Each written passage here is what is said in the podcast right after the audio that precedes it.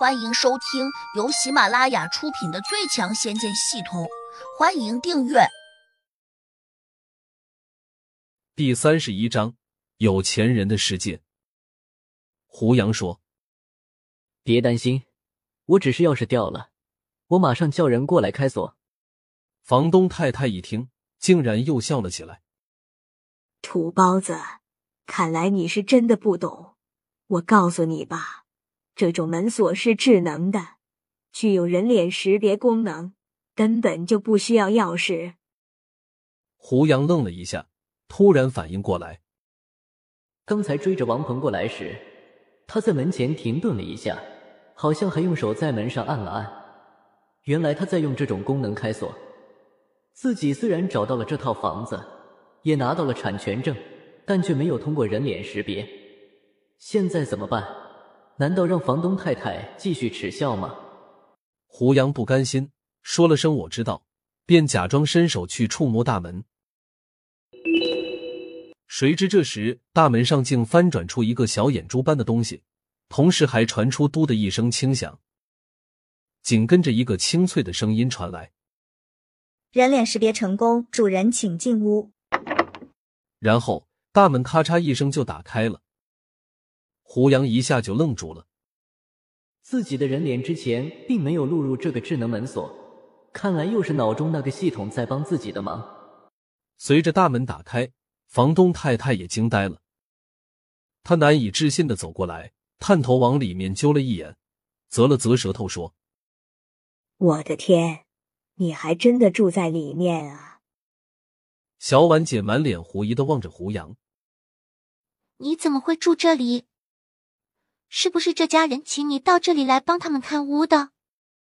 胡杨还没来得及解释，房东太太就恍然大悟的说：“对对对，应该是这样。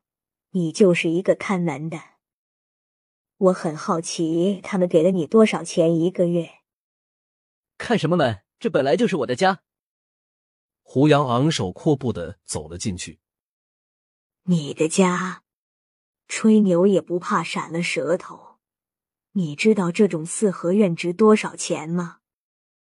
房东太太鄙夷道：“我当然知道，最少值三个亿。”房东太太惊叹道：“是这家主人告诉你的吧？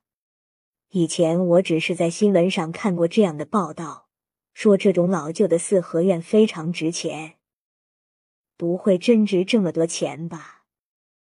你先别管这套房值多少钱，我得先告诉你，它是我的。胡杨话才说完，房东太太又开始大笑起来。胡杨没有理他，转身走向里面，把产权证拿出来，扔到了他的手上。我本来不想和你这种人计较，但我更不想看到你这种小人得志。房东太太打开产权证，瞄了一眼，整个人仿佛一下就傻了。很快，他清醒过来，尴尬的说：“既然你这么有钱，为什么还要来住我的破房子了？”“不为什么，我喜欢。”胡杨淡漠的回了一句。房东太太叹了口气说：“哎，我是真搞不懂你们这些有钱人是怎么想的。你们可以出来体验生活，但不要来折腾我们啊！”谁折腾你了？是你在给我们找麻烦。”胡杨不客气的说道。到了这个时候，房东太太已经越来越没有底气了。他这种市井小民，尤其容易在权贵面前低头。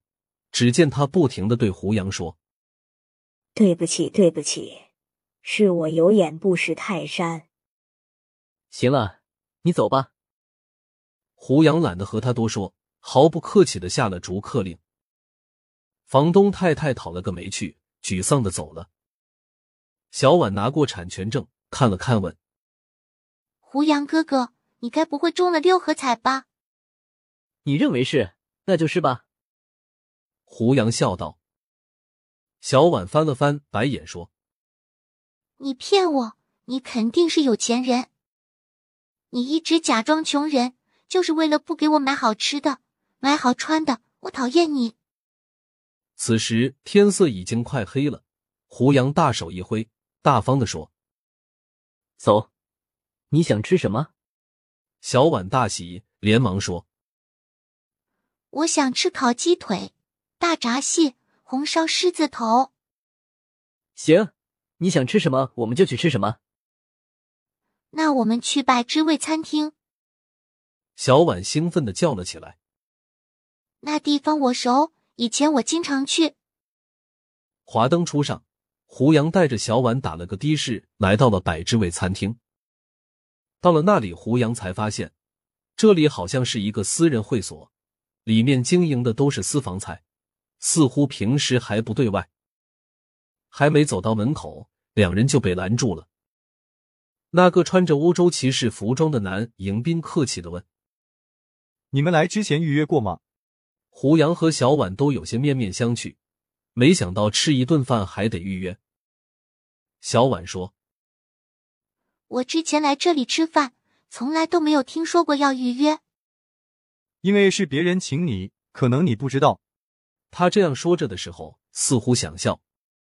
胡杨明白了，他心里多半在想：像这样的小姑娘，她怎么可能请别人？一定是别人带她出来吃饭的。而他看胡杨的眼神又有些轻视。果不其然，胡杨脑子里面立刻收到了一条信息。来自张波的轻视加三十五，无缘无故的，他又不认识自己，为什么会有这样的想法？胡杨又发现他正盯着自己身上极其普通的运动衫和便宜的运动鞋看，他马上反应过来，这家伙可能认为自己只是个没有钱的穷光蛋。小婉有些不服气，拿出电话就拨了个号码出去。丹丹姐。百之味餐厅吃饭需要预约吗？电话那头很快传来一个柔美的声音：“对呀，小婉，你想请人吃饭吗？”“不，别人请我吃饭。”“哈哈，小美女，既然有人请你吃饭了，我认识吗？”“什么？我没有见过的，那我更要见一面了。快带他进来，我正好在里面。”挂了电话，小婉长出了一口气。幸好丹丹姐在里面，不然我们今天连饭也吃不成。小婉向迎宾报出了那个叫丹丹的名字，迎宾立刻客气起来，连声说：“原来是叶小姐的客人，里面请，里面请。”胡杨心想：这个叫丹丹的女孩子，看样子非富即贵。迎宾很快把两人领到了一个单独的小餐厅。推开门，胡杨看见里面坐了一个非常漂亮的女孩子，披着一头金黄色的大波浪卷。本集已播讲完毕，请订阅专辑，下集精彩继续。